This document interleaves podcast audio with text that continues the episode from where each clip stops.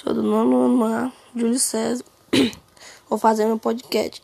A Lei Aura foi a lei que foi assinada pela Rainha Isabel, que decretou que os escravos não iam mais ser escravizados, que os escravos não iam ser obrigados mais a trabalhar sem receber nada para ninguém, eles iam ser libertos da escravidão.